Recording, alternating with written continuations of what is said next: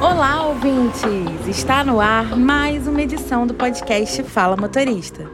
Esse é mais um canal de comunicação da Transportes Flores com vocês, colaboradores e passageiros. No mês de fevereiro, comemoramos o Dia do Amor, o dia de São Valentim. Aproveitamos para conhecer as histórias de amor das nossas colaboradoras Perla e Raíssa. Se liga aí! Oi, meu nome é Perla, eu tenho 32 anos e trabalho no setor de operações da empresa de transporte Flores. Gostaria de compartilhar com vocês é, um pouco da minha história de amor. Eu conheci o meu esposo em dezembro de 2016 e antes de conhecê-lo, né, eu estava bem bem desanimada com o passado, esperando, né, que Deus me enviasse uma pessoa que na qual somasse comigo, que crescesse junto comigo e me amasse também, né, me desse aquele amor que eu buscava encontrar, né? E assim, em dezembro, né, como eu já falei, dezembro de 2016 foi que nós nos conhecemos e ali eu já sabia que ele era a pessoa certa, sabe? Então, eu agradeço a Deus por estar com ele todo esse tempo. Em 2018 nós nos casamos. E hoje temos nosso filho, porque quando casamos, nossos sonhos, né, eram ser pais. Então, nós decidimos, optamos por escolha nossa ter logo nosso filho. Então, planejamos e assim foi. E uns dois meses depois eu já estava grávida.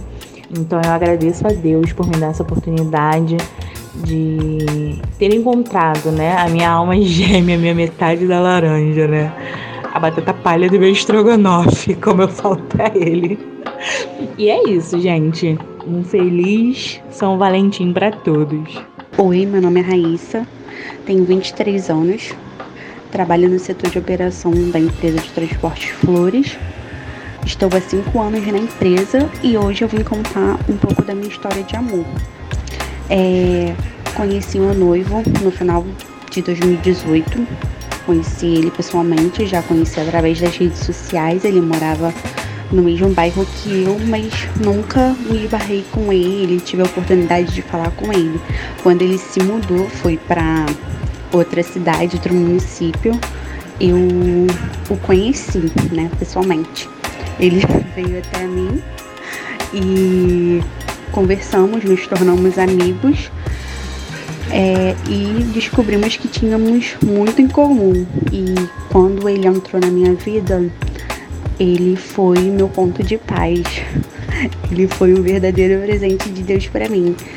E hoje estamos noivos, é, ficamos noivos em 2021 para 2022.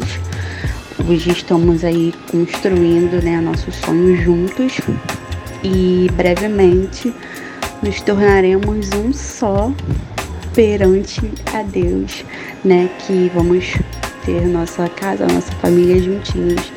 E é isso. Te amo, meu amor. Você é tudo para mim. Daqui para sempre. Lindas essas histórias, né? Mas amor não é só entre casais. Tem amor mais sincero que de pai e filho? O assistente operacional Alan contou pra gente sobre seu amor pelo seu pai, seu Bahia, que também era motorista. Bora ouvir? Olá, eu sou Alan Soares, eu sou assistente de apoio operacional, né? trabalho no monitoramento da frota e hoje eu estou aqui para falar do, do amor que eu tenho pelo meu pai e de todo esse legado que ele deixou para mim no exercício da função aqui no transporte coletivo. Ele trabalhou em empresa de ônibus durante muito tempo, desde que eu me entendo por gente, graças a Deus. Ele criou a mim e meu irmão com essa no exercício dessa profissão. É, eu já estou lá com os meus 39 anos e meu pai foi praticamente durante toda a minha vida funcionário da Flores. Ninguém conhece ele pelo nome, o nome dele é Gerson, mas as pessoas chamam ele de Bahia. E o Bahia, ele andava pelas ruas da Bahia com uma tampa de panela na mão. Ele andava no fluxo da via dos carros, ele não pegava ele como pedestre, ele achava que se ele andasse do outro lado, ele estava na contramão. Então ele ia pela direita, se o fluxo fosse na direita, ele vinha pela esquerda, se o fluxo, o fluxo fosse pela esquerda. E com a tampa de panela dele na mão. Isso lá, como se estivesse dirigindo. Isso lá nos anos 70 e pouco, 80. E quando ele veio pelo pro Rio, é, meu pai, ele trabalhava numa empresa e foi quando a Flores adquiriu essa empresa e ele veio junto. Uma função, acredito que mecânico, manobra. E daí ele foi crescendo até que ele virou motorista de ônibus. E ele, durante muito tempo, isso foi o amor dele, ser motorista de ônibus. Ele, a, a função era um sonho, né? Como eu relatei. Ele andava pelas ruas da cidade da Bahia lá pela, pela... O sonho dele era ser motorista.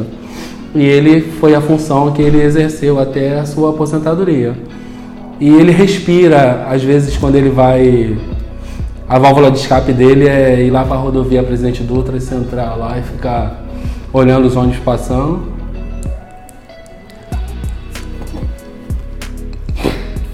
É, muitas pessoas me, me, conhecem, me chamam de Bahia exatamente pelo, por ser filho do, do, do seu Bahia. É onde por onde eu passo, por vários setores, as pessoas têm muito carinho, consideração por mim, pela pessoa que eu sou, pelo trabalho que eu exerço e talvez por ser filho do Bahia, né? Eu acredito que, que esse é o legado que ele deixou. Muito legal a relação e a admiração dele pelo pai, né? Ficamos aqui cheios de orgulho de ter o Alan no nosso time. O Dia Mundial de Combate ao Câncer também foi esse mês. O médico do Grupo JAL, Dr. Alfredo, trouxe algumas dicas de cuidado com a saúde e de prevenção. Confira.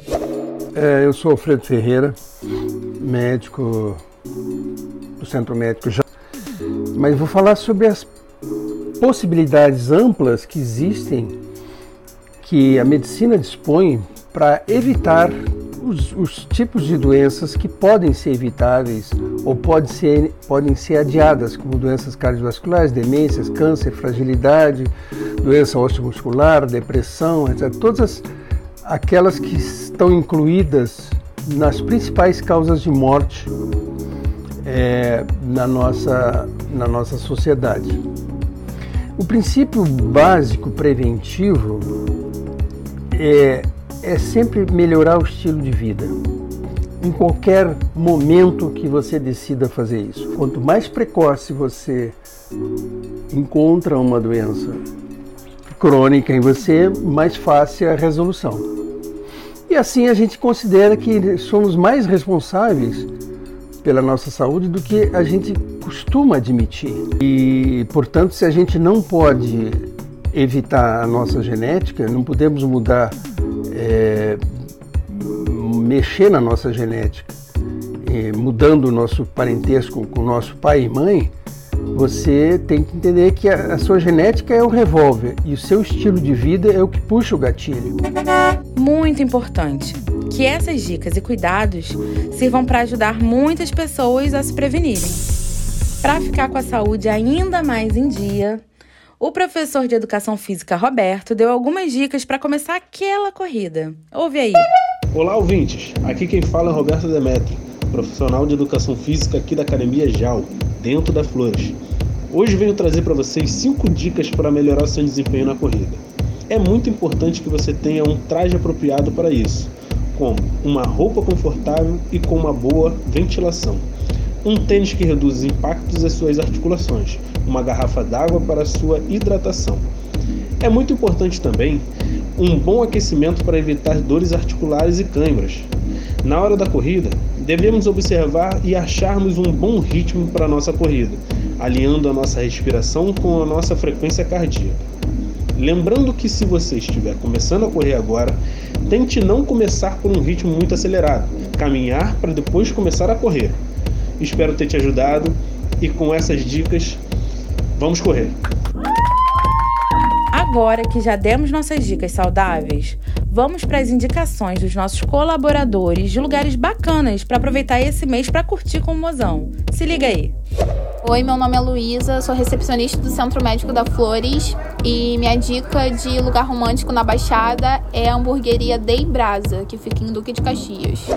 Oi, meu nome é Rafaela, eu sou jovem aprendiz da Flores e a minha dica de lugar romântico aqui na Baixada é o Chaplin Pastelaria Gourmet, que fica em Nova Iguaçu. Bom, o nosso podcast de fevereiro chegou ao fim. Mas quer ficar por dentro de todas as ações da Transportes Flores? Segue a gente nas redes sociais. Também tem muita coisa boa por lá. Mês que vem voltamos com mais uma edição cheia de boas histórias para vocês. Até a próxima!